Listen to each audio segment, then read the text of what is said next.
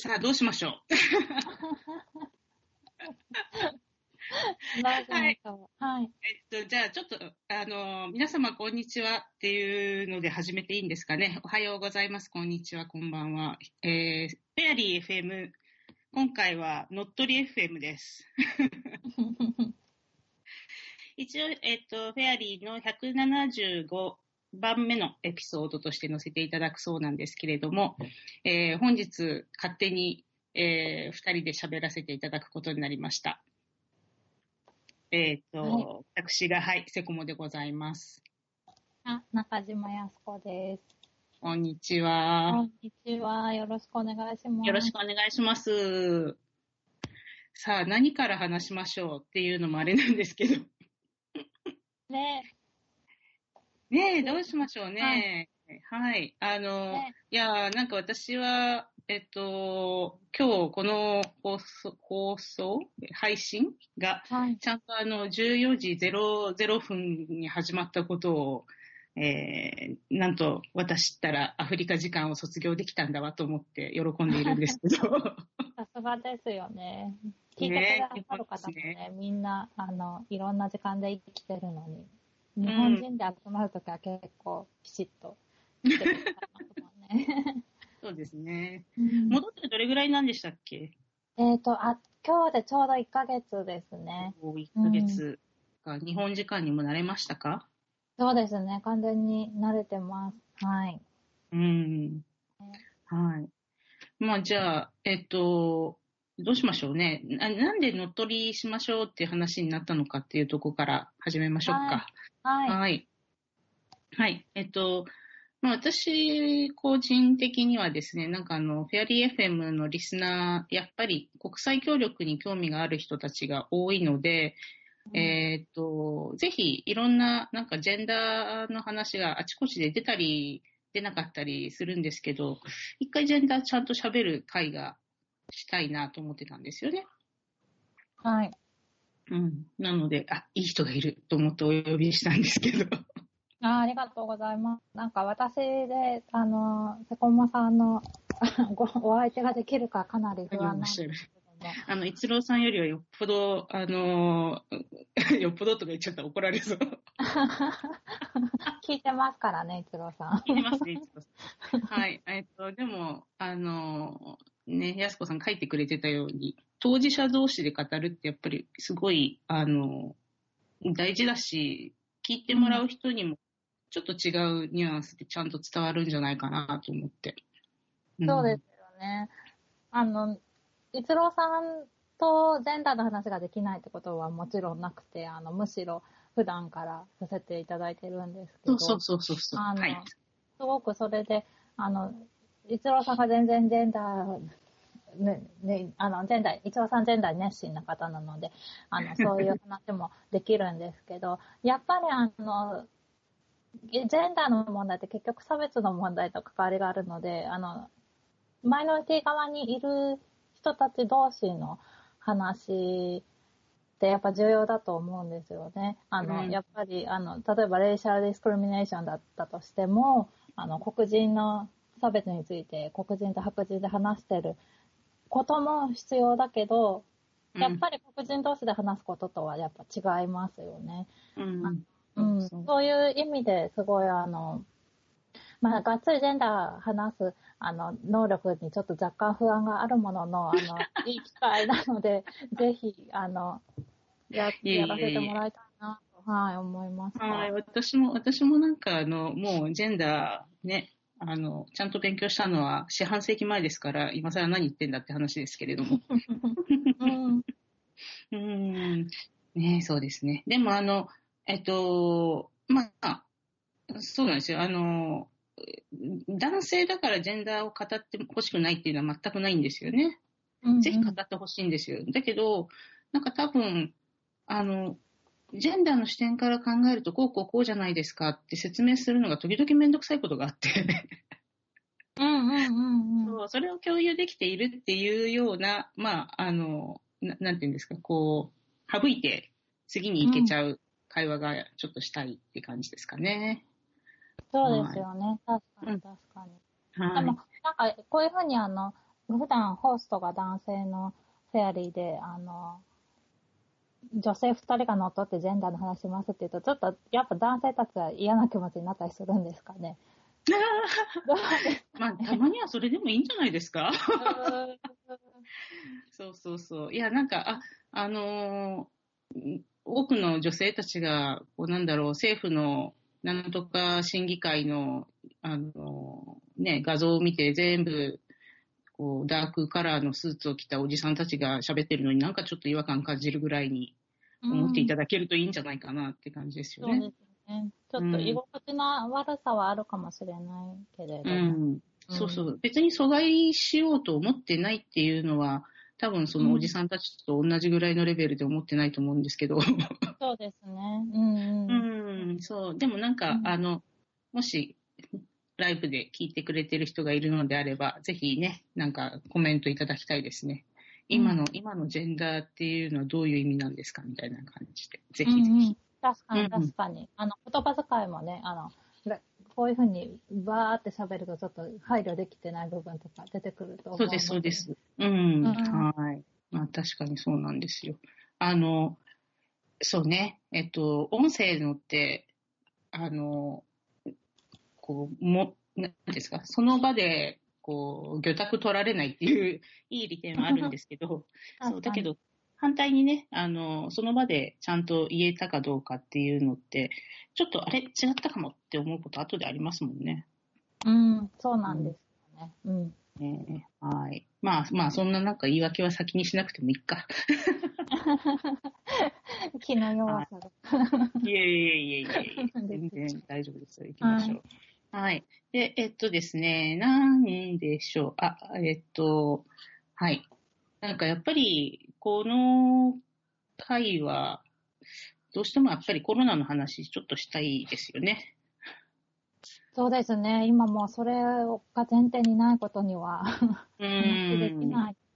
うん、そうなんですよね。さあ、ど、なんか、どんな、どんな感じで今見てます？あそ、そうですね。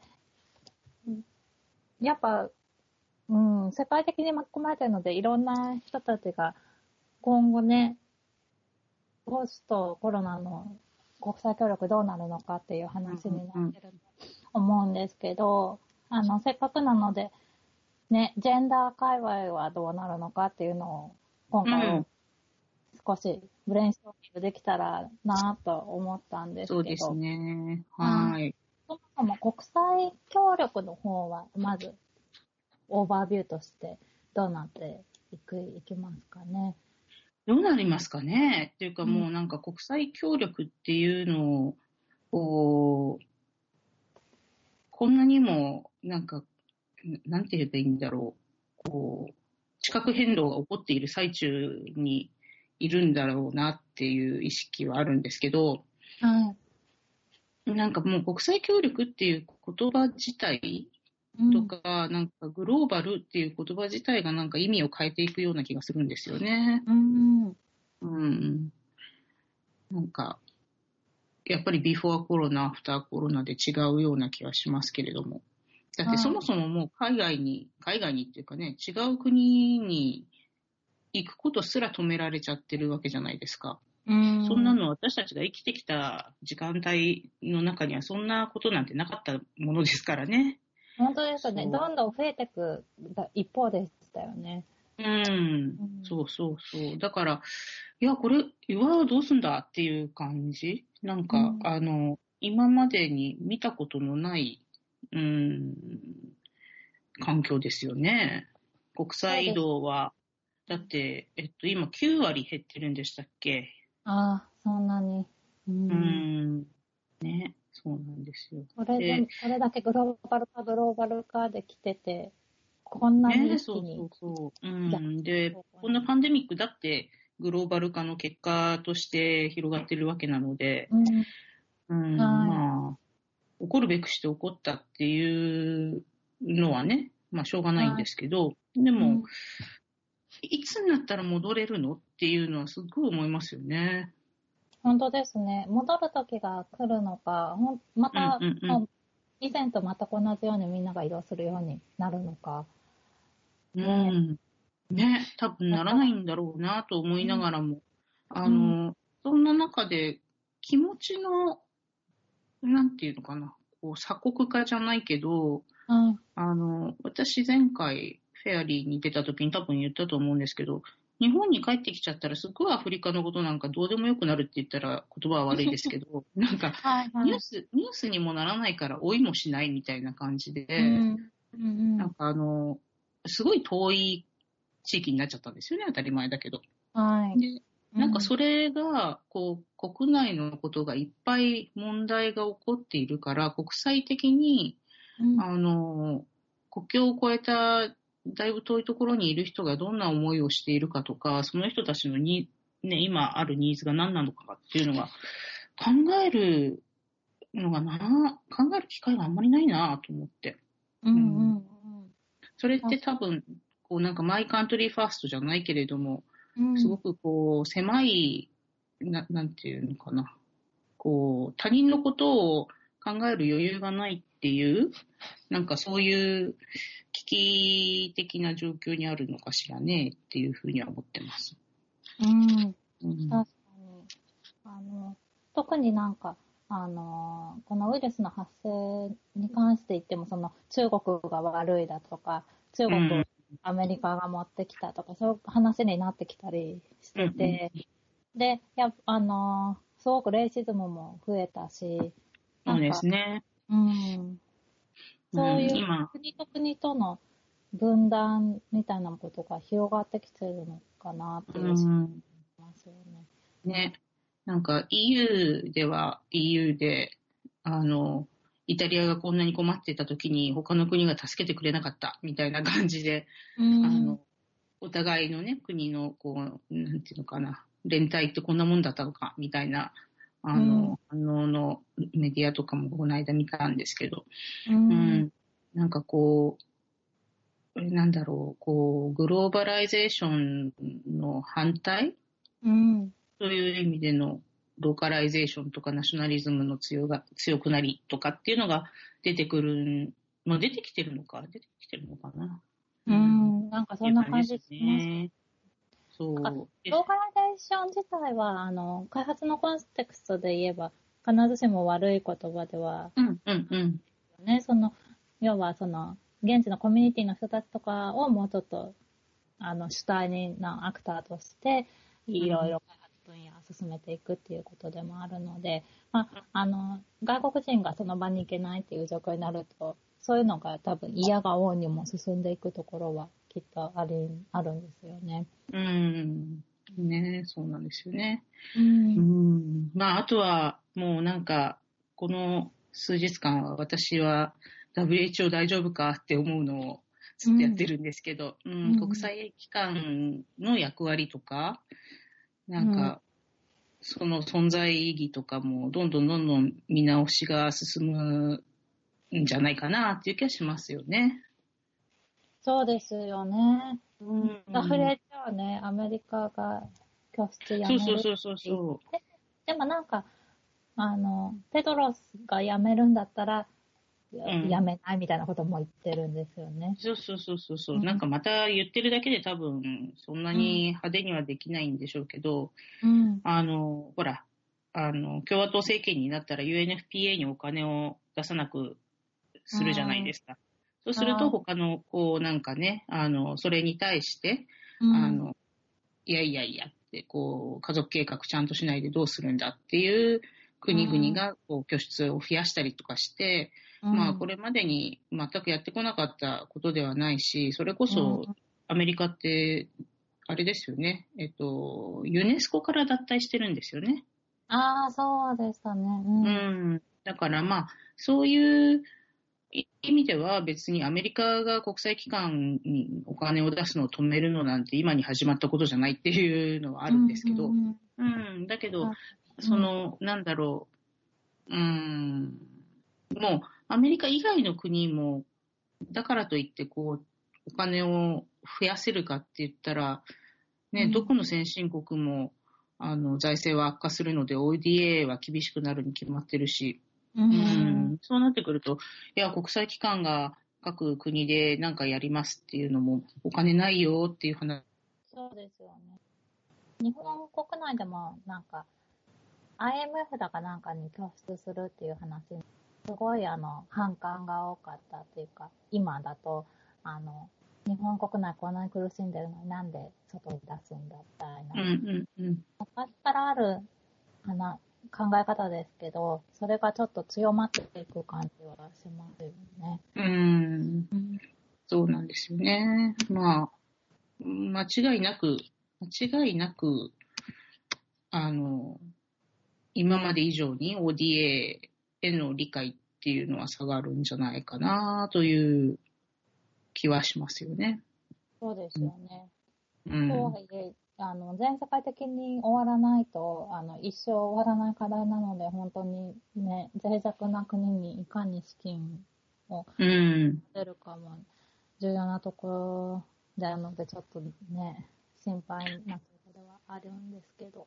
なんですよね。うん、まあ、あの、国際機関は別にしても、その国際保険、あの、グローバルヘルスに対する、その、なんかもっとちゃんとやんなきゃっていうのは今回ほど、あの、可視化した例はないと思うんですよね。なんかいろんな国が足並みを揃えられないし、いろんな国がこう、なんだろう、まあ、あの、強くあの対策をしてたり、弱く対策してたりっていう国がいっぱいあるっていうので、こんなことになっちゃったんですよっていうのは、まあ、それはみんな分かっていることなので、国際保険に対して投資をすることは、その、ね、あの、自分たちの国にとってもいいことであるっていうのは、これまで以上にあの言いやすくに、言いやすくはなると思うんですよね。はいあのもともと国際保険にいた人間として思うには。なんですけど、でもだからといって、ね、パイが大きくならないときに、あの、国際保険にもっとお金をって言ったら、じゃあ ODA の他の分野を減らしていくってことになりかねないので、うん。うん、それちょっとなんかね、気になってるんですよ。で、それこそなんかジェンダーとか、うん。なんか、うん、いやいや、この辺、もういいじゃん、もう自分たちで何とかしてもらうよって言われそうな気がするエリアで、うん、なんかどうなるんだろうなっていうのは、その、その分野でもちょっとこう、ジェンダーのことって考えますよね。そうですよね。あの、うん、教育と課題だから、そう考えていくとジェンダーとかがされていくのかなと、水衛生とかも、まあ保険の一部でないですけど、うんやっぱうんり、うん、増えていくところだと思う。ですね。そうですね。そうすると、その流れで、じゃあ、ジェンダー界隈はどうなっていくのかに移りましょうか。うん、はい。ジェンダー界隈、うん、そうですね。どう、どうなり、どうなると思ってますか？どうなると思ってますかって言ったら変だけど。そうですよね。そうんのすごい、あの、まあ、ジェンダーが本当に全ての課題について結びついているっていうのが、あの、うんうん今回の件によって、保険とか感染症分野にも、あの、で、さらにジェンダーのアンバランスさがうん。よく見えるっていうことでよく分かってきたと思うんですけど、本当ですね。はい。あの、一つあるのはやっぱ SGBB、性暴力の分,、分野が、あの、すごく大変ですよね。あの、ロックダウンされたことによって、うんあの、家の中にいるとやっぱりドメスティックバイオレンスが増えるのとか、うん、まあなんか、あの、途上国で言ったら学校に行かないとずっとコミュニティの村の中にいると、やっぱり、あの、うん。性的搾取をされる機会が増えるうんとか、うん、そういうとこが一つまず心配ですよね。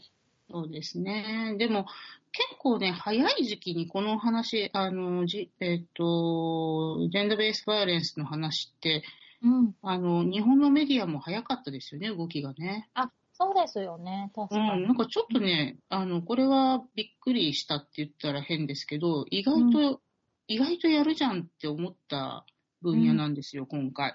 本当で。うんう。ん、あのー昨日かな？昨日のニュース、後で、あのーなんだっけ、小ノーツで出しておきますけれども、うん。その、NHK のニュースで見てたら、えっと、新型コロナで外出制限されて、イギリスやアメリカで DV が、ドメスティックバイオレンスが増加っていうのを、普通に NHK でニュースにしてたんですよね。うん。うん。で、それが、お？っていうのをこう思って、で、あと、あの、多分、よく皆さんも聞いてると思うんですけど、あの、なんだっけ、10万円の配布？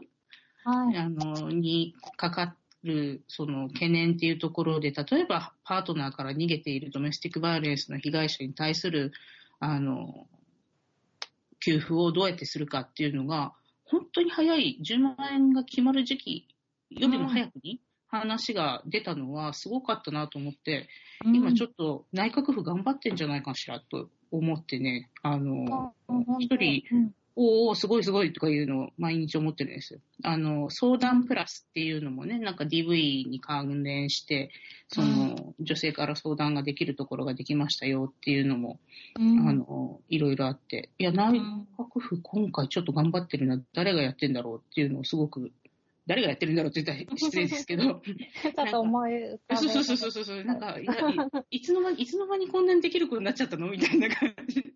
ああ、本当ですよね。だからじ、うんあの、変わってきてるところは変わってきていて、あのそう、そうそう。本当になんか、マスク2枚の件とか、ちょっと悲しい気持ちに 多かったけど、あの、うんその中ですごい、あの、正義感持って働いてらっしゃる方々はいるんですようね。ん、そうなんですよね。いやうん、ちょっとすごいなというのは、ここは思って、まあ、うんそうは言っても、ね、あの、まだなんかちゃんと、こう、なんだろう、あの、ジェンダーの視点から日本の、あの、いろんなコロナ対策を評価するっていうと、まあ、いろんな問題はいっぱいあるんですけどね。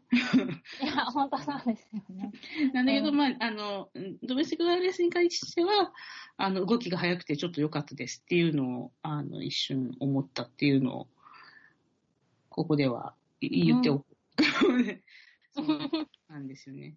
でも、あの、私実は一人お友達が、あの、ヨーロピアンのお友達が、あの、まあ、一時連絡が取れなくなってたことがあって、ちょっと心配をしたんですよね。で、その彼女はやっぱり、あの、ドメスティックバイオレンスの、まあ、えっ、と、ひ、うん、被害者というよりは、その、こうなんか、バイオレントな毛のある、あの、パートナーと一緒に暮らしている人だったので、ちょっと心配してたんですけど、はいなんとか、あの、今、シェルターに入れたって言って。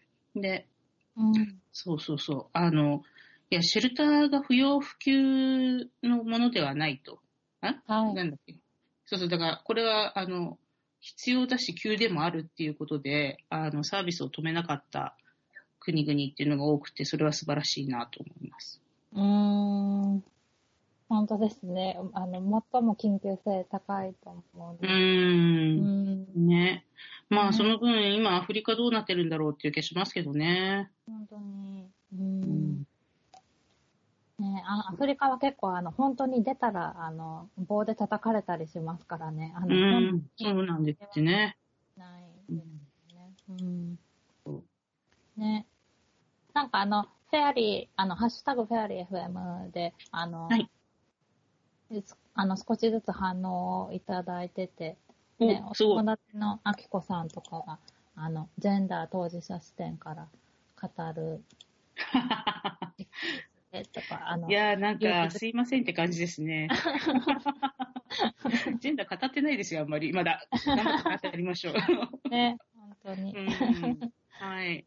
いやーでも、そうなんですよ。結局、結局、ジェンダーって、何でもジェンダーの視点が入りますっていうことなんですよね、結局ね本。当、すべてですよね。うん。で、あの、私はもともとが感染症、三大感染症の対策をしてたっていうのもあって、結局、なんだろう、そのジェンダーって別になんか女性だけの話じゃないんですよっていうのを使うときによく結核の話をしてたんですよ。結核って男性の方がより、あの、かかる確率も、重症化する確率も高くって、それはそのうん。男性性、あの、男性の、あの、はい。ジェンダー特有の、あの、社会活動とか、まあ、あの、経済活動とか、あとは文化的な男性とはこうあるべきみたいなものが、彼らを死に至らしめているっていうのをすごい説明してたんですけど、今回、あの、このコロナも基本そうなんですよね。男性の方が、あの、ワルナボーだし、ワルナボーってなんて言うんだ？えーっと、え脆弱性が高ー、い。脆弱性が高い。この言葉がわかんないんだ。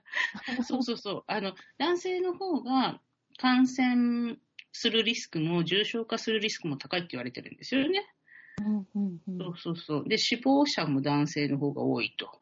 で、そのなんか一つはまあ、あの、なんだっけ、えー喫煙の、あの、習慣が男性の方が多い、うんカルチャーが多いということで、それで肺にもともとのダメージを持ってる人たちっていうのがかかると重症化しやすいというのが一つ。うん。で、それってね、あの、男性がタバコを吸うことを良しとしてきたカルチャーの賜物なので、うんそれによって死ぬ可能性が上がってんですよっていうのは男性に言うと、ええーっていう感じですよね。であとは、やっぱり外に働きに行くっていう、その行動の中で3密を避けられない状況に、うんあの、どうしてもなってしまうっていうのは、やっぱり男性の方が、はい。あの、こう、感染リスクを負いやすいっていうことになっていくと。はい。ね、なんかそういうのを考えると、いやいやいや、なんかこう、あの、社会が男性に求める役割、女性に求める役割っていうことで、死ぬ可能性が高くなるんだったら嫌でしょっていうのを、ちょっと言いやすくなっているかなっていう気がしますね。確かに。うんあれ、三つ、三つあるっておっしゃいましたっけ？三つ？うん。あのえっ、と男性が、男性が弱い、バルナビリティが高い理由。あ、えっと、基本的には、えースモーキングと、それから、えーっと、えー、なんだっけ、えー、スモーキングと外に出かける。それと、うん。あとは、あれですね、ああの、えーっと、ヘルスシーキングビヘイビアって言って、その、うん。自分が、こう、体調が悪い時に、あの、えー病院にかかるのが男性の方が遅いことが多いんですよね。それもなんかあの、ちょっと熱が出たぐらいで、あの、すぐに病院行くなんて女みたいだとか言われちゃうとかね。ななんかそういうのは、あの、よくいろんな国、国いろんな国っていうか、まあ、いろんなカルチャーの中で示されている、その、なんなんていうのかな、こう、めめしいことするんじゃないみたいな、そういう言われ方をするとか、うん、そうそういうので、あの、男性の方が、ちょっと、こう、重症化というか、あの手遅れになってから病院に行く可能性っていうのが高いと。うん。なるほど、なるほど。あるんですよね。確かに、うんその、あの、三つ目は特にですけど、あの、タバコも外に働きに行くのも、あの、マスキュリニティの問題もすごく関わってるってことですよね。そうそうそうそうそ男性の方が強くて、あの、うんなんかそんな、ウイルスなんか怖くねえみたいなこと言うのがかっこいいみたいな。そうそうそうそう、若い子たちはね、なんかそうそう、あの、そうね、家に、家にこもってるなんて女子供のすることだよみたいなうんうん人とかね。それこそうそうそ今だったら、あの、ん日本だったらなんだっけ、パチンコに行くおっちゃんたちみたいなもんですかね。そうそう、大丈夫だよとか言って、あの、ね。そう。バーとかでも行っちゃうみたいな。そうなんですよ。正常性バイアスは男性にかかりやすいっていうやつですよね。うーん。そうですよね。で、うんそれと、あの、同時に、あの、やっぱ医療従事者は女性が多いっていうのもありますね。だから、あの、医療関係で働いてる人、看護師さんとか、ヘルスワーカー女性が多いので、なんかスペインかなんかでも、あの、圧倒的に女性がそれでかかる率、うんうんうんあの、医療従事者は増えてしまったみたいなのもあったうんので、うんうんうんそうですね。でもこれがアフリカに行ったらきっとじょあの男性なんでしょうね。医あ療従事者ってほら、あの、あの、コミュニティの人以外は男性だから、あ、確かに。アフリカも。 educated な人たちがね。そうそうそうそうそのケースが多いですよね。う。ううんん。なので、まあ、それはこの後どうなっていくんだろうってけ、ね、思いますけど、その、そうですね。うーん、うん。あと、やそれと、あ、はいはい、どうぞあ。ごめんなさい。あの、あの、プロフェッショナルなレベルではそうですけど、あの、家庭とかになると、やっぱりあの、一転して女性の方が、あの、ね病人の看病する役割そうそうそうをやすいっていうのはありますよね。うん。うん。ね、そうですね。、本当いろんな視点から。そう、本当にそうなんですよ。でも、あの、学校をいきなり休みにしますとかって言った、あの、政策がああったじゃないですか。どこかの国で。どこかの国で。はいでいや、まあ、私みたいに、あの、なんか面倒見なきゃいけない子供がいるわけでもない女が叫ぶのもあれですけど、はい。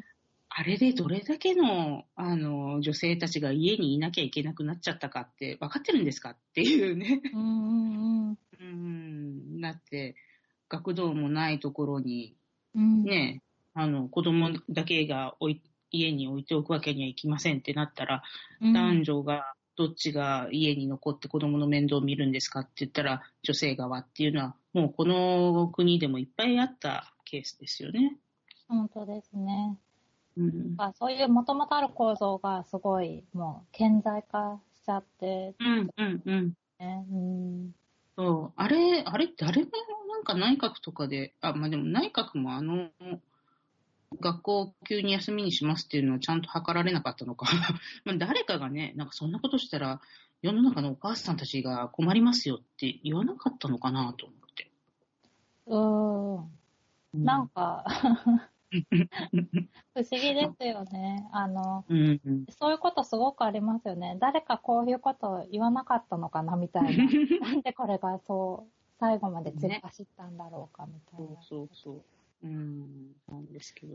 ね、でも学校閉鎖に関しては、あの、うん。結局その後他の国も、あの、そうなったので、なん。ていうか、うん。逆に日本がああいうふうに思い切ったことを割と早い段階でやるっていうのも珍しいなって。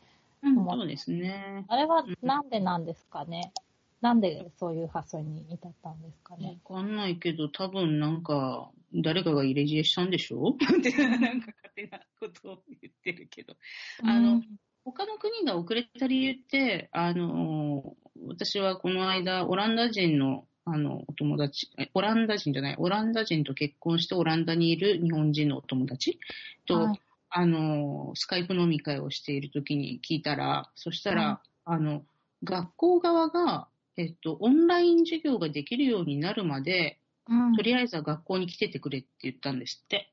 準備が必要だからって。うん。はい。はうちは言われたわよって言ってて、あ、そうかっていう、なんか、あの、えただ単に明日からあの学校休みにしますじゃなくって、いうん。あの、ちゃんと教育の機会を保障する準備ができたら休みにしますって言い始めたっていうのは面白いなと思って、なんかどっかの国とえらい違いだねっていうのを、うんそれも言ってたんですよね。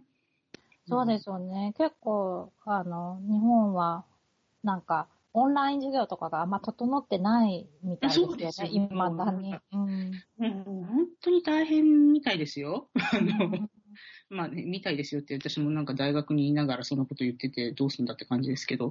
うん。ねいやー、もう、本当になんか大変だと思います。うん。で、ねそれって結局、あの、教育の機会っていうことにもなっていくのかな。あの、デジタルディバイドって、あの、こうなんか途上国の問題だと思ってたんですよ、私。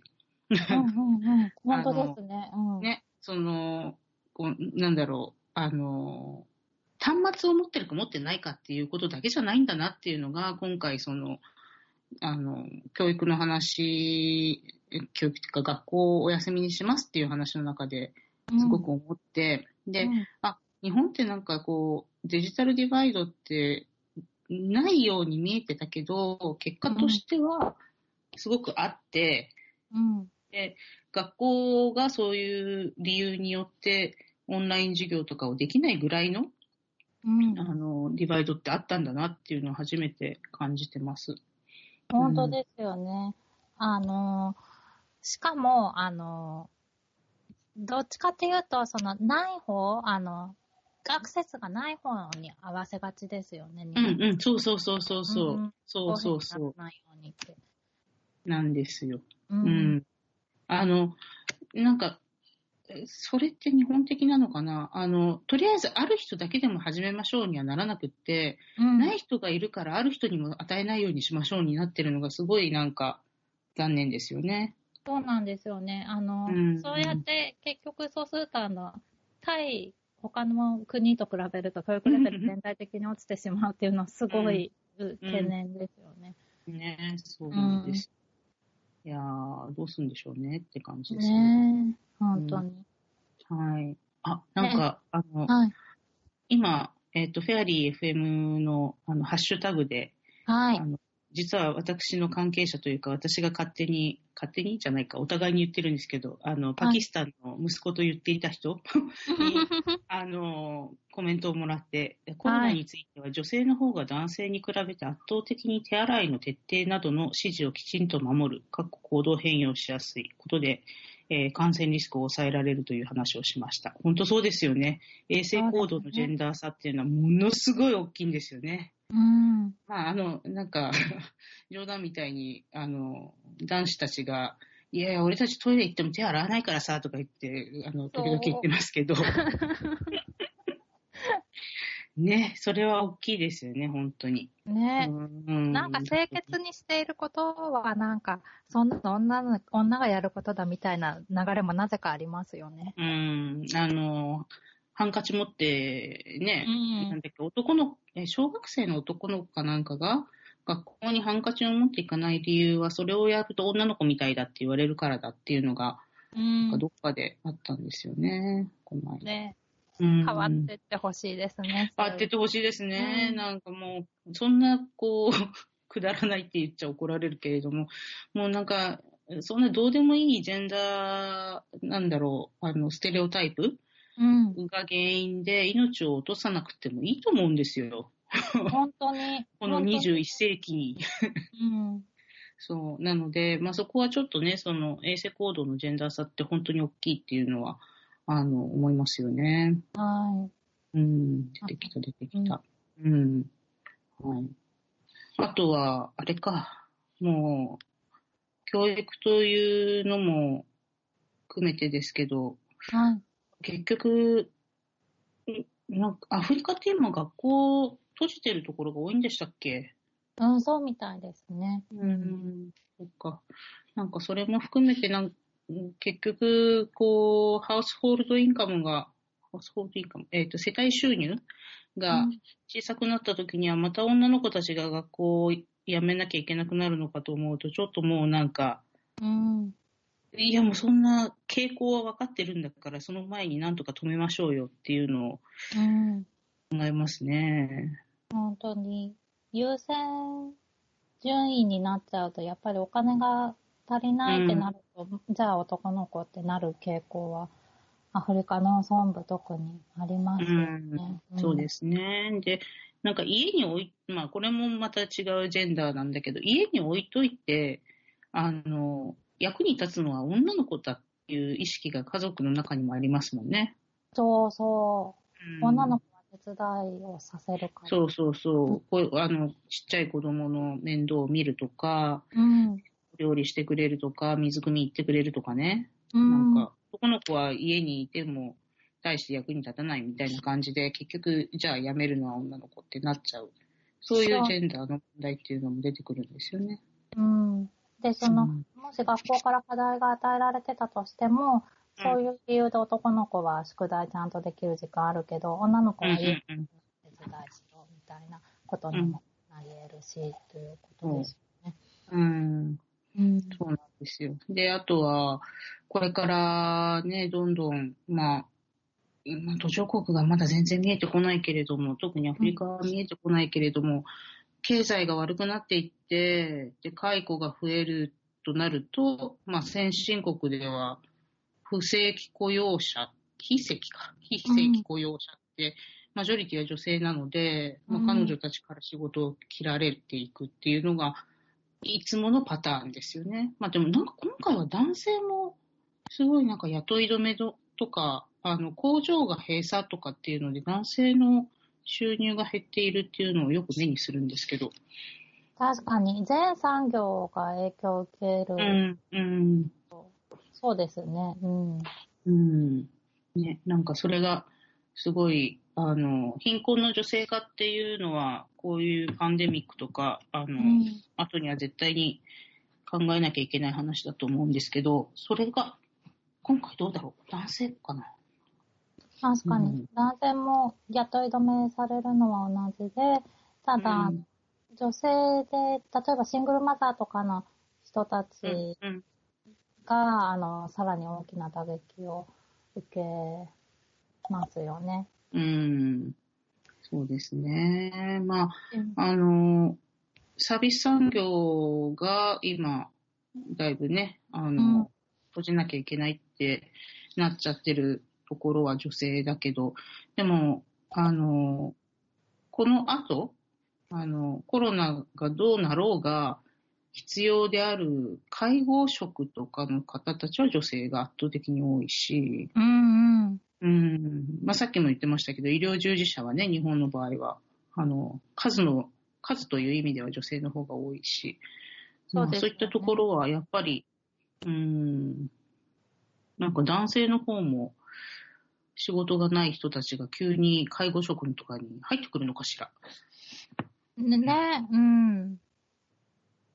確かに。今も、でも介護職、男性も多いかもしれないんですけどね。まあね、増えてはきているでしょうけれども。ううん。そうそうそう。確いやーなんかう、うん、どうなるんだろうなって、こう、今までに経験したことのない、あの、変化っていうのが見えてくるような気がして、どうなるんだろうっていうのをすごく思ってます。うん本当ですね。うん。あとその、ジェンダー関連の問題、もう一つ、あの、SRHR の問題はいも、。あ、はい。ね、そうそうそうそうそう。セクシャルエンドリプロダクティブヘルスエンドライツ、性と生殖に関する健康と権利、もうすごくやっぱ大きくね、あぶり出されててっていうか、あの、どうしても医療とつながる並行してあるものだから、あの、プライオリティ的に下がっちゃうっていうのがあるんですよね。そうですね。やっぱりうんあの、同じ病院でも、あの、 essential じゃないことはやめましょうみたいな。うん。今、エッうん essential じゃない手術はやめましょうって決まった時に、うん、なんかうん。あの、さっき見たニュースは、オハイオとかテキサスは、あの、 abortion は non-essential だって言ったとか、どういう、ちょっと待って、これなんか、うわー、そうですか。私そのニュースは見てないな。ねで、そもそもなんかそういう州とか、まうん。あ、アメリカは結構いくつかの州が、アラバマがもう、あの、どんな理由であれ、中絶そとかで、う。んその傾向が、ちょっと、これを機に増えてるそうです、う。そうですよ。で、それでなんか non-essential って言って、伸ばしてたら、今度は8週、8週超えたら、中絶ダメとかいう州なんでしょ？こういうところうって。ん。ああ、そっか。いやー、 non-essセンシャル。うん、ねそうなんですね。えでそれを、まあ、そうで、でそういうちょっと、あの、極、ちょっと、あの、極端な州とかじゃなかったとしても、やっぱり普通に、うんあの、アボーションもできるような場所であっても、やっぱり、うんあの病院に行くのが行きづらくなっちゃってるしそれはそうですね。はい、うん。なんか医療者がこそっちじゃない方に、COVID の方にやうんうんってるっていうのも。あるし、うん。で、でも意外にそういうことはあんまりなんか妊婦さん大声であの主張できないっていうのはすごい想像できますし、うん、うん、で、あと、あの、それが妊婦さんのリプロダクティブヘルス的な感じですけど、あの、避妊に関しても、やっぱあの、うんいろんなものの生産ラインが止まっちゃうので、例えばコンドームが手に入らないとか、そういうことから出てきたり、あの、コンドームが買える場所にアクセスできない。うん、も本当そうですね。う、ねそう。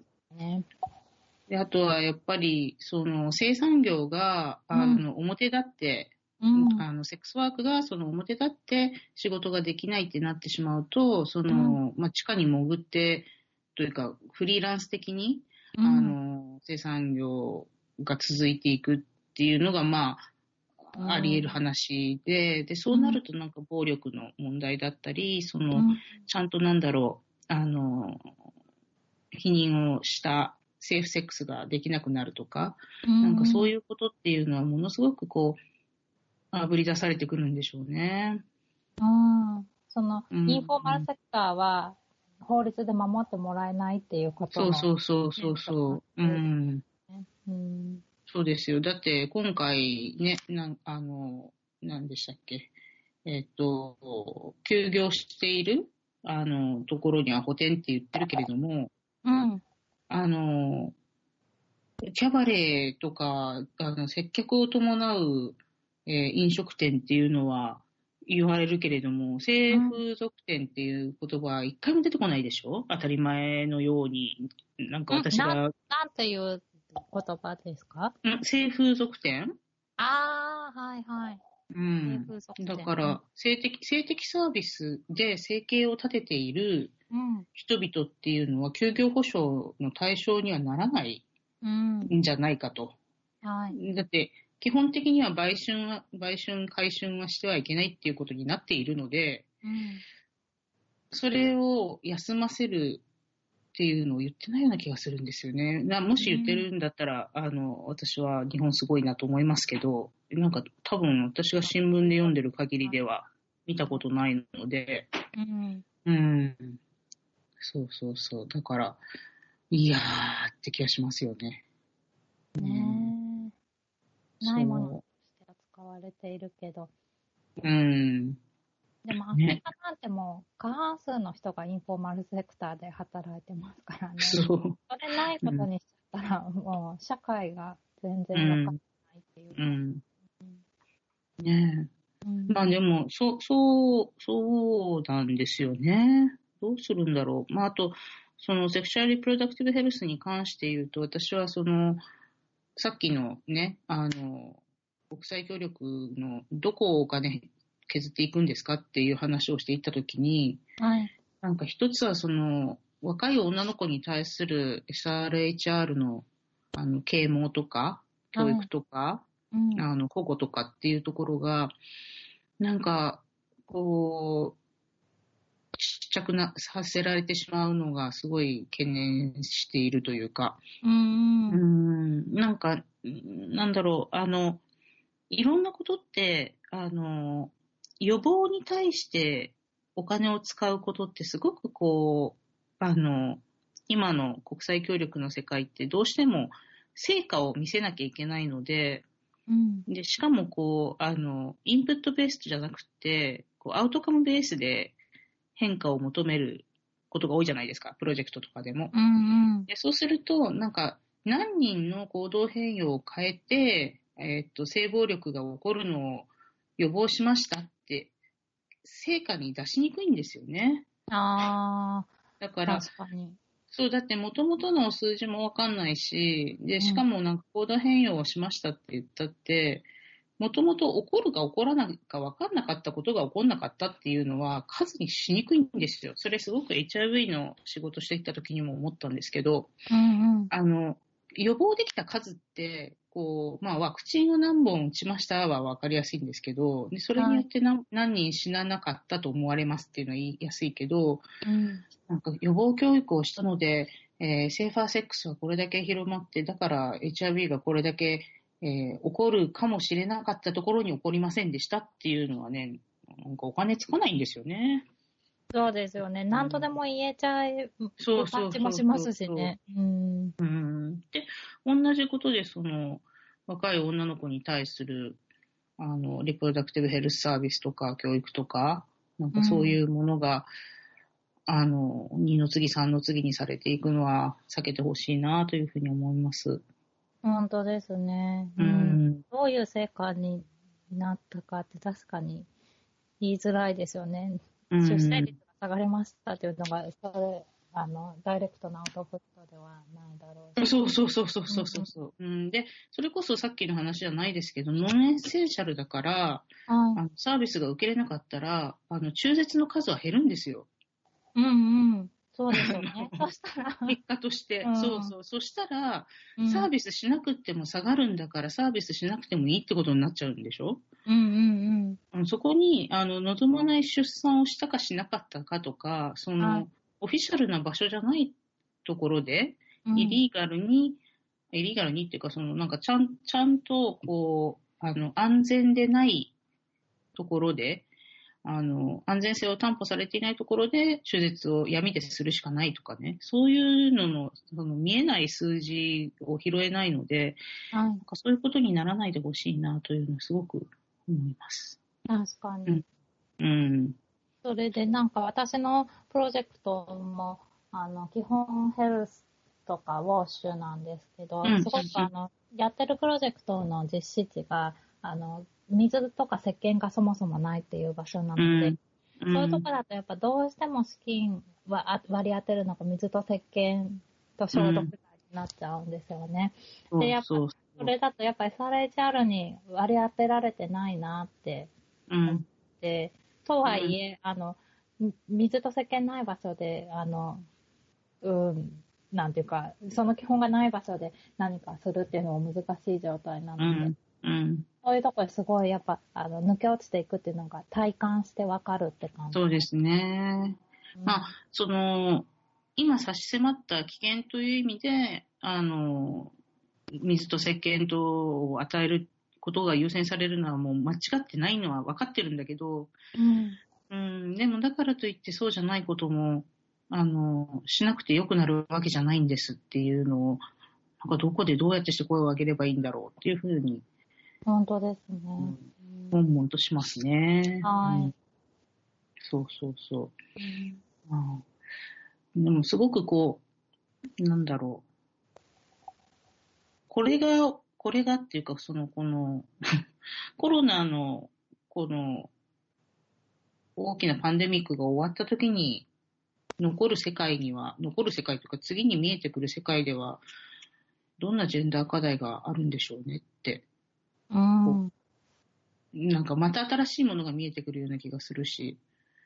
うん本当ですね。う。うんん、うん、うん。そうそう。なんか一つは、その、さっき言ってたマスキュリニティとか、ね、あの書いてくださったマチョイズムとかがね、緩まる方向に行ったら、それはいい変化ですよね。うん、うん、そうだと思いますね。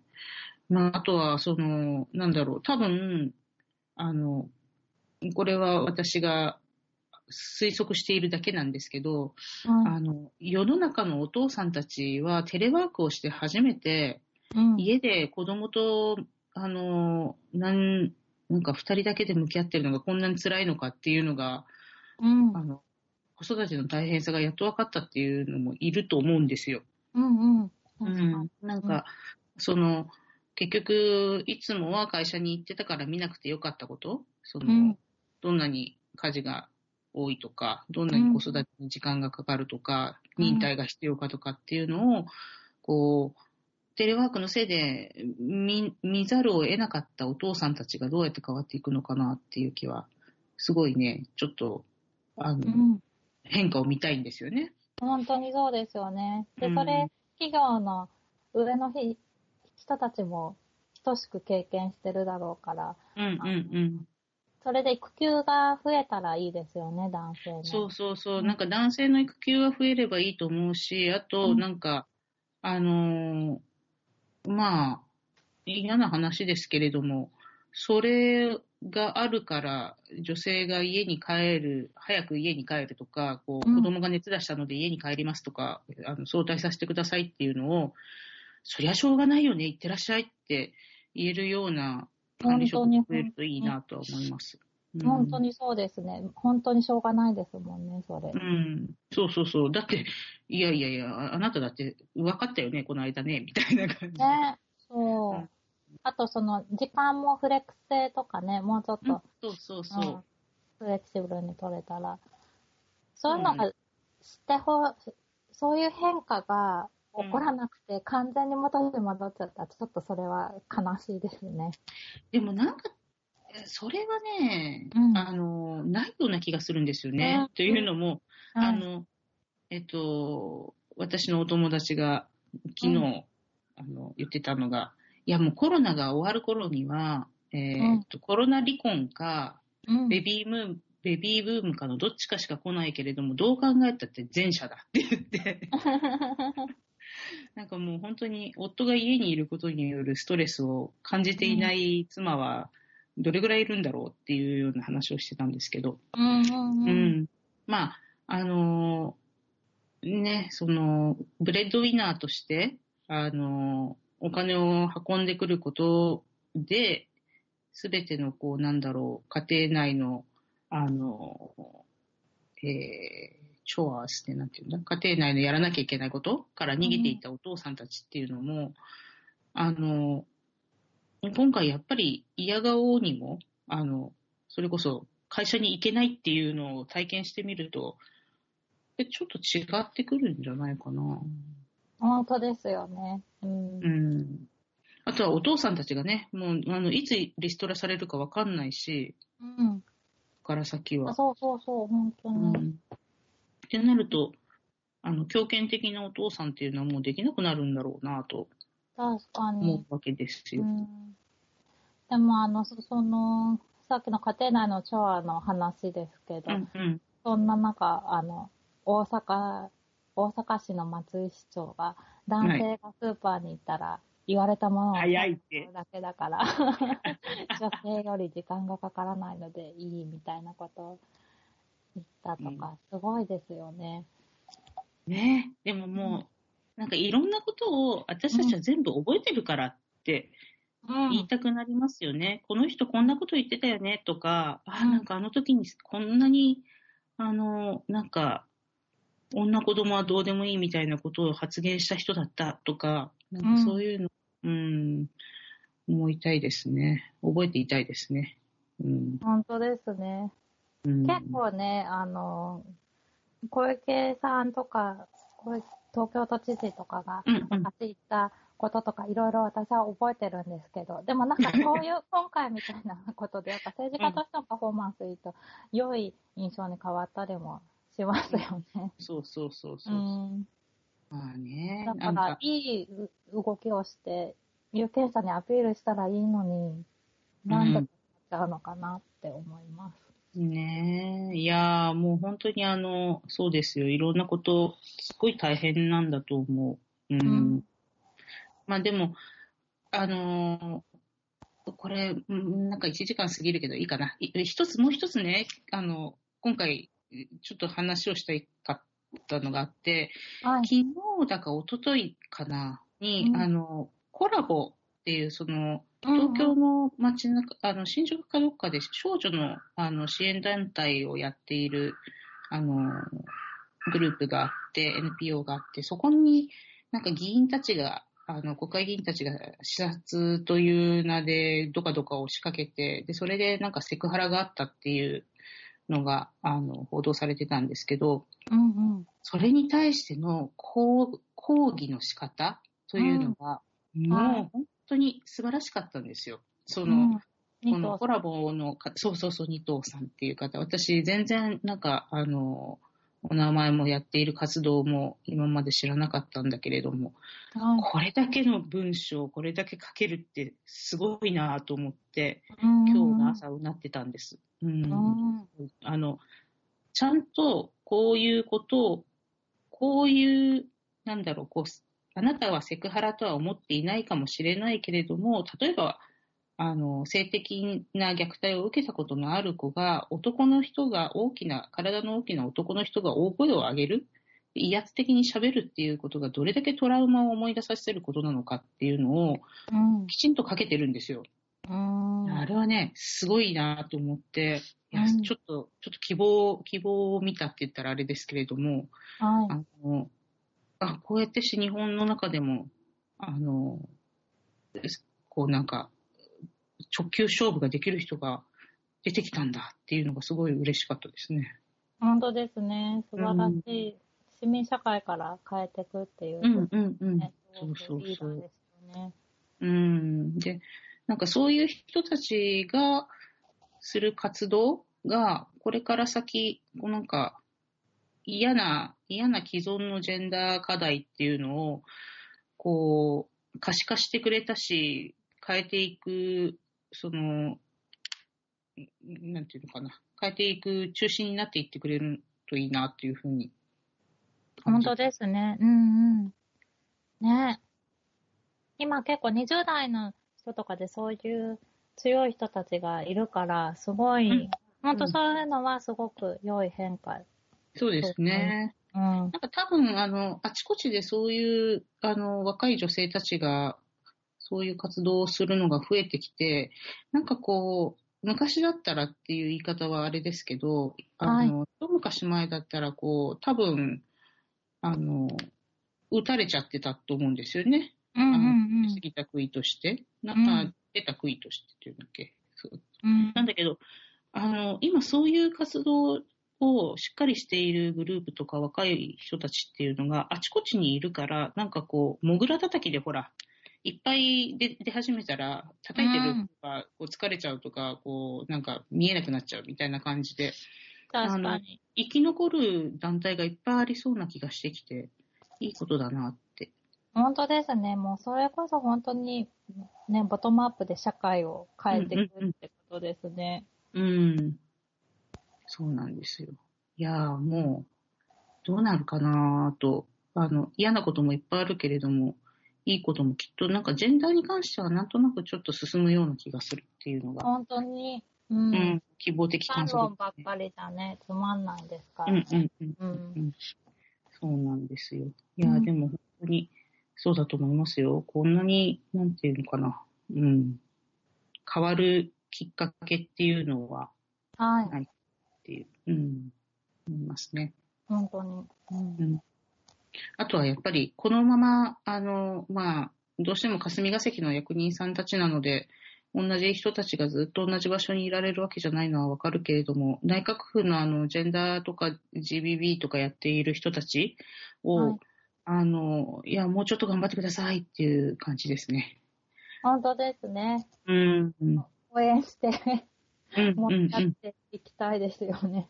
うん。ね、そうなんですよ。いや、うん。あ、ちなみに、あの、えっと、10万円、いつに、本当にいつ来るかわかんないけれど、はいい。やいや、使わずしてどうするっていう感じで思ってるんですが、あの、在京のっていうか、と日本の NGO さんたちはその10万円から国際協力なんかに向けて、あの、寄付をしてくださいっていうキャンペーンとかやるんですかね。あ、その10万円をぜひ、うん、まあ、まあ10万円の中の少しを、あの、途上国の、例えば、うん子供たちのためにって言ったらユニセフっぽいですけど、途上国の女性たちのためにとか、なんかそういう感じで、あの、寄付を募るような予定ってしてるんですかね？確かに、うちの団体では、あの、もう、すでに COVID 対応ではすごい寄付集めてますけど、うん、うん。そういう発想になるかはね、聞いてないですけどうん、でも確かにそういう考え方もあるんですね。そうなんですよ。なんか私は、あの、寄付ができるのであれば、あの、うんいろんなところに寄付を、あの、今回はしたいと思っていて、はい。で、その中で、あの、まあ、さっきから国際協力の分野にどれだけお金がこのまま残るかとか、あの、うん国際協力の中でも保険以外の分野でどんな風にお金が分けられていくのかっていうのが分かんないので、はい。その、いい活動をしているというふうに思える NPO があるんだったら、そこにぜひとも寄付したいなとは思ってるんですけれども、はい、うはい。ん。ね、なんか、そういうのはならないのかな。そうですよね。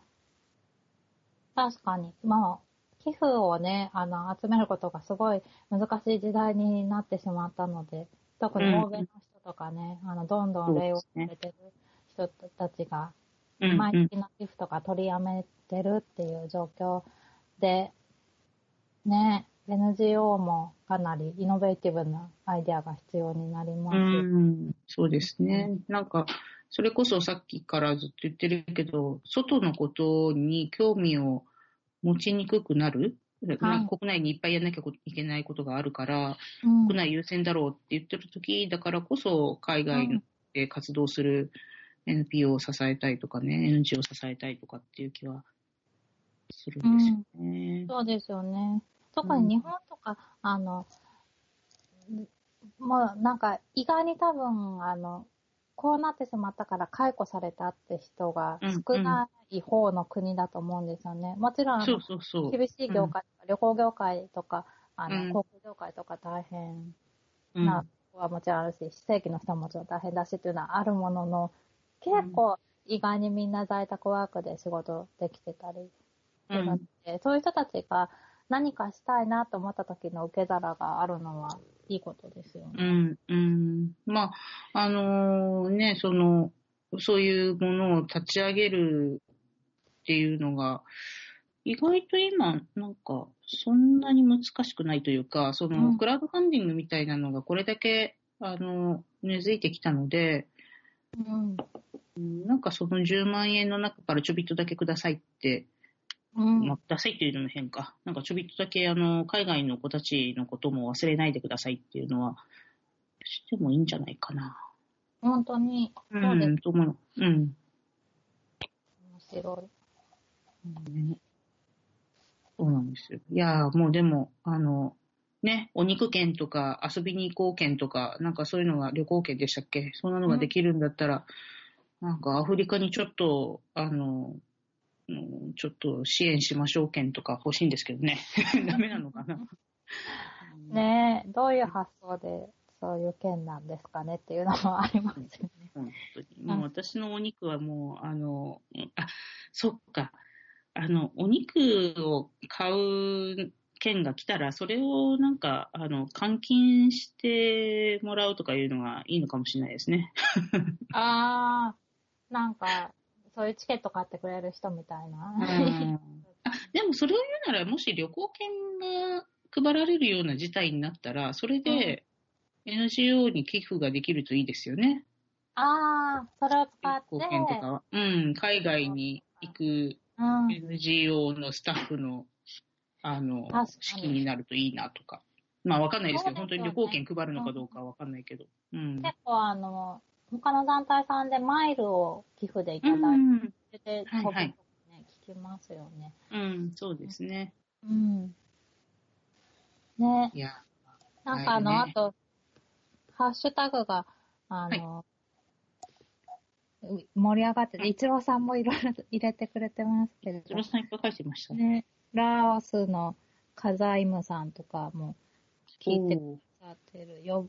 あ、ラオスなんですね。うんはい。ああさっきのあれですね、予防の話予防は実績として数値にしにくいうん HIV の予防教育など、こういうものに予算がつきづらいというのは、残念ながら納得とか。そうですね。そうなんですよ。本当そうなんですよ。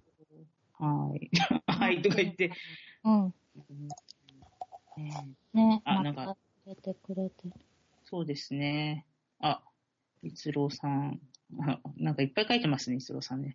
言いたいことをいろいろと、あの、はい、あの、聞いてみたいですが、どうでしょうね。あの、女二人で喋ってると、どんな風に皆さんには聞こえていたんでしょ確かに。う。ねね、でも結構こうやって男性の方がなんか、ハッシュタグつけて投稿してくれる。そうですねほんとそうですね。そうだうそうだ。うん、男性ばっかりだ。あら、ん。うん。まあ、嬉しいですね。そうですよね。で、はい。すみません、うん私ちょっと、あの、ぜひしたかった質問があって、いきなりなんですけど、はい。なんか、あ、あ質問、私？あ、はい、私？そうです、そうです。はいはい。あの、佐久間さんに、あの、なんか、これはあの、今回すごいね、男性がこういうふうにハッシュタグつけてくれてすごい嬉しいですけど、あの、うん実際、あの、ジェンダーの話を一般社会ですると、あの、結構男性の人たちが、なんかあの、自分が批判されてると思ってしまったりするじゃないですか。それはあの、もちろんなんていうか、な、なんでそんなこと言うんだよみたいな、あの、全然ジェンダー問題に理解ない人はもちろんそうだし、あの、うん。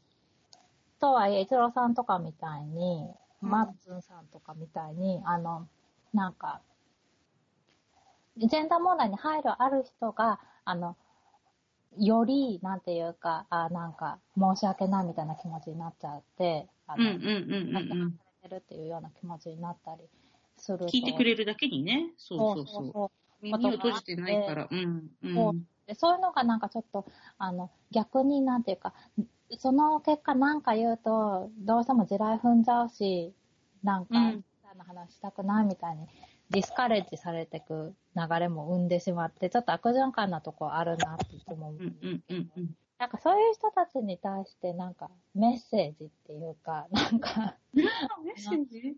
あの、する必要が必ずしもあるのかわかんないけど、なんていうか別に、それ、私、そういう人たちディスカレッジするのは私たちの意図じゃないじゃないですか。ないですね。うん。だからなんかそのあたりで、ね、私、いつも悩ましいとこなので、うん。うん。あどう思ううんかなと思って。うん、そうですね。まあ、あの、私は、個人的によく使う、あの、なんかこう、なんていうんですか？あの、窃盗語じゃないけど、あなたのことじゃないんだけどさ、っていうのを言っちゃうけど、もう聞いてとか言って、あなたにしか言えないからこれ言いたいんだけど聞いてくれる？とか言って、うん。言うと、そうすると、なんか意外と聞いてくれるんですよ。なんか、分かってくれると思うから、言わせてちょうだい、ちょっとこんなことなのよっていうと、あ、それは男性に伝えるときにはこうやって言った方がいいよとかっていうのは、うん男性側の方がよくくれるんですよね。なるほどね。うん、そうそう。だから、本当、うん。こういう話してる時点で、あの、その人は、ジェンダーの話ができる相手だと。そうそうそうそう、もうななんかね、選ばれた人なんです、あなたっていうのをね、うんアピールしてます。うん、もうなんか、うんそうそうそう。あの、国会議員になんかこんなことは絶対言わないけどさ、みたいな、うんそういう。ので、うん、話をして。うんでも、あの、あおっしゃる通りで、私たちが声高に叫ぶことで、うんあの、男性がジェンダーを語らない社会っていうのは絶対作っちゃいけないと思うんですよ。そう、そうですよね。ちょっと間違っているなと思うことも、うん。語られないよりはマシだと思う時と、確かに。確かに。あでもちょっと、その間違いはクリティカルだから、ちょっとやめてっていう時と、二種類あって、だから、ちょっとクリティカルな時の、その、さっき言ったみたいな冗談っぽく、もうあなたにだから言えるんだけどさ、っていうのは、使うのはやりたいですね。あとは、もうあの、なんだろう。こう、よく、よく言うんですけど、あの、痴漢されたことのない男の人に痴漢された、あの、気持ち悪さがわかる女はいない、あ、女の子の痴漢にあった時の気持ち悪さを理解できることは多分一生ないと思うんだけどっていうふうに、うん。もう最初から言っちゃうんですよ。うんうん。うん。そうすると、そうだねって必ず言ってくれるんだけれども、でもその代わりに私は男性が男性性を押し付けられることで、あの、感じる心地悪さとか、うんその、なんか、生きにくさとかっていうのを理解できてないんだったら理解したいんだよねっていうメッセージを出すことが多いかな。確かに。本当にそうなんですよね。男性なりの辛さみたいなのもそうそう絶。対あるし。うん。それと同時になんか私も結構そういうふうにあの男性も大変だからっていうのをなんかあの言って、あの、なんていうか、シンパシーを得た上で話したいみたいなふうについ思いつつも、でもちょっと問題も違いすぎるから、なんていうか、い過度に男性に忖度した言い方を要は、なんていうか、自分たちがマイノリティだから苦境にいるっていうことは、うん。その当事者が言うことであって、うん。男性が男性も大変だっていう話は男性がするべきなんですよね。なのに、うんつい忖度しちゃって、とはいえ、対立しちゃうと聞いてももらえないから、まず理解してもらいたいから、なんか歩み寄ってから言うみたいな。とはいえ、別に対立したいわけではないみたいな。そうそうそうそうそう。なんか、うんそうなんですよ。なんかあの、without being apologetic っていう言葉をね、な、なんて訳せばいいのかがわかんないんですけど、うんあの、without being アポロジェティックプロジェクト。あの、うん。うん、な、なんていうのかな。よくこれ、あの、HIV の感染者団体の人たちが、あの、自分たちの、こう、主張をどんどん入れていくときに、なんかあの、は聞いてもらうことをありがたいと思っちゃいけないとかね。うんあの、いや、聞いて、あの、すみませんか、聞いていただけませんか？っていう言葉はもうやめようっていうのを言ったんですよ。なぜかというと、当事者なんだから、一番このことよくわかってんだから、プロフェッショナルとして意見を述べるっていうふうに、もうしましょうっていうのがうん。言ってるんですよね。うん私それすごく、あの、いいなと思っていて、だから、あの、えっと、こう、謝んなくていいと。なんか、ここで、ここで話すことを許してくださいなんて言わずに、うん。もう、バシバシ、いや、もうそれ気持ち悪い。なんか、ジェンダー、ジェンダーの視点から見てすっげえ気持ち悪いとか、うんもう言っちゃっていいんじゃないかなと思いますけどね。そうなんですよね。で、それでいて、あの、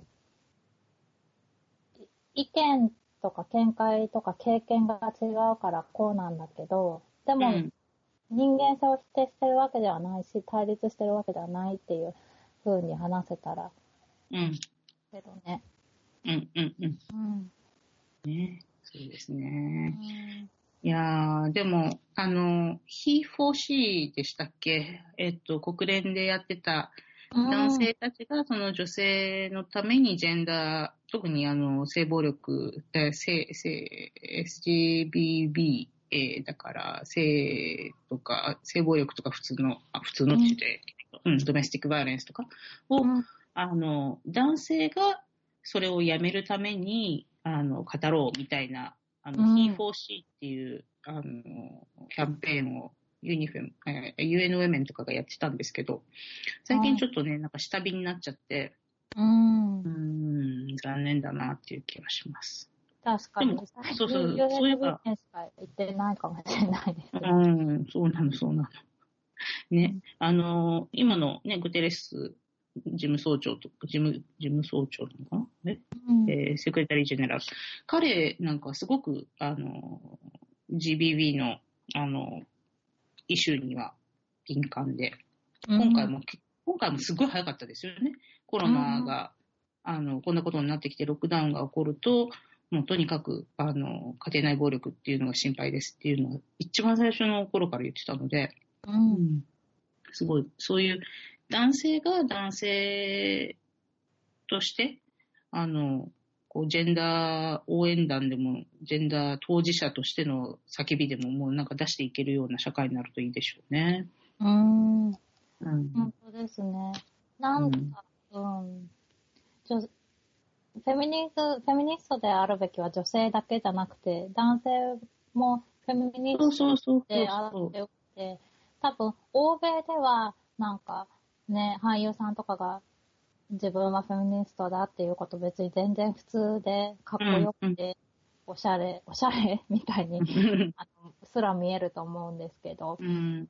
なんか日本でね、フェミニズムって言葉がすごく印象が悪すぎて、うん。うん。そういう感覚を持ってる男の人も絶対言いにくくなっちゃってますよね。うん変な人に思われちゃうというか。ね、なんか、うんなんでしょうね。こう、いわゆる日本語のじゃなくって、英語で言うフェミニストな男性たちうんっ。ていうのが、こう、もっと、うん、もっとこう一般化してほしいし、うん、って感じですね。うん。まあ、いるん、いるんですけどね。日本人もどんどん増えてきてるのに、なんかこう、ちょっと違うというか。うんまあでもそうね、あの、一つのイシューに関してはとてもフェミニスト的なのに、違うイシューに行ったらなんか急にマチョの塊みたいなおっさんとかもいるからな。そうかも、そうかも。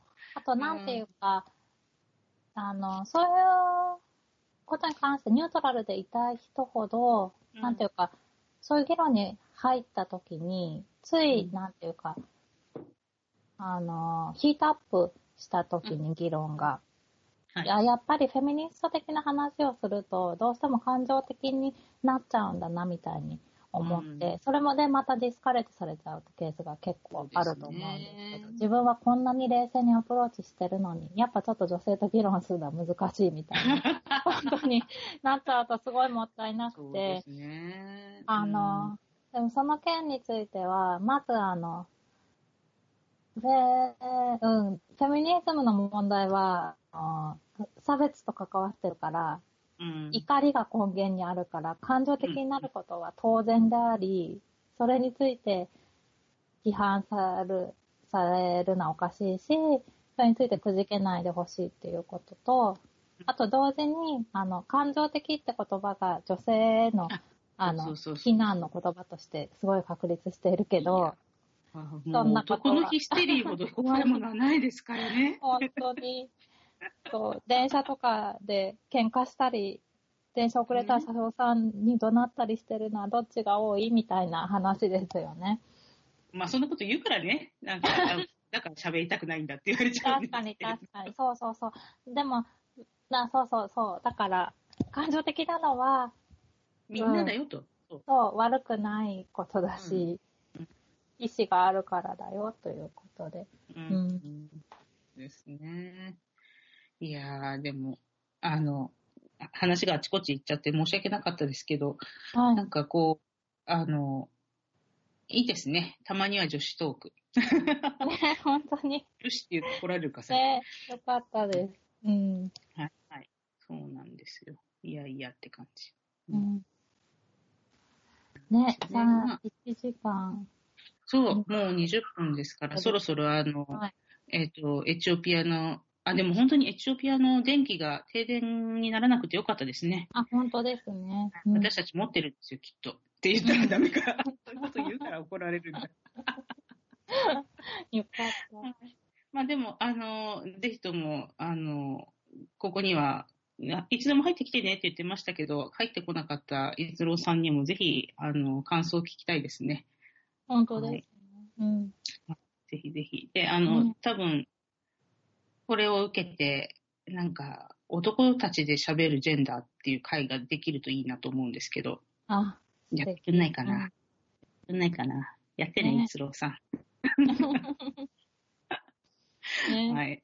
ね、あの、我々がこう、採点とかしないの、しないようにしますので、ぜひともやっうんね、うんどういうことが言いにくいかとかもね、聞きたいです。そうそうそう、まあいや、もね、思いますけどね。すいません、あの、うんマッツンさんから最後にもう一つ、あの、ハッシュタグう、ありました？で、はい。なんか、ジェンダーに理解ある男性は女性から声高に発言があっても普通に応援できるんじゃないかなと。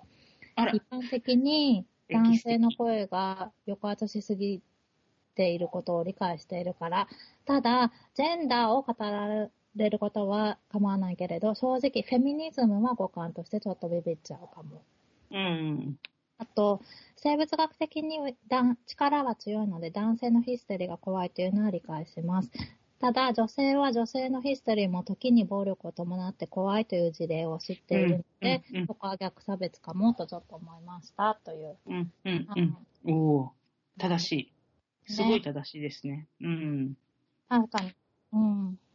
いや、なんか、なんかあの、えっと、毎回皆さんに、こうなんだろう、あの、同意してもらう必要はないというか、そうなんですよね。あの、ど同意が受けられるとも思ってないんですけど、いやもうこうやってして、あの、ちゃんと発言してくれるの嬉しいですね。いや、本当に、そうじゃないと議論がスタートしないんですよね。うん、そして、うん、うんあの、たちだけで集まってる時に、とはいえさ、みたいなこと言われても、うん。あ ね、改善の方向に行けないですもんね。うん。ですね。本当に。いやー、すごい、すごいいいな はい。でもすごい楽しかったです。ありがとうございました。ね本当にいい、あの、場所を提供していただいてよかったですよね。いやいや、うんまあ、あの、えっと、これは、あの、フェアリー FM、フェアリー .fm は、あのですね、私はいつも思ってるんですけど、あの、こんなことをやってる国際協力系の、あの、プラットフォームってないので、なんかこう、先発しているフェアリーに、こっちが乗っかっていくことで、まあ乗っ取ってるっていう あの、我々が言うのもあれですけど、乗せていただくと、なんかこう、トランザクショナルコストは、あの、非常に小さく、こうインパクトは大きくみたいな、あの、とても対協力的にいいプラットフォームだと思うので。確かに。うん。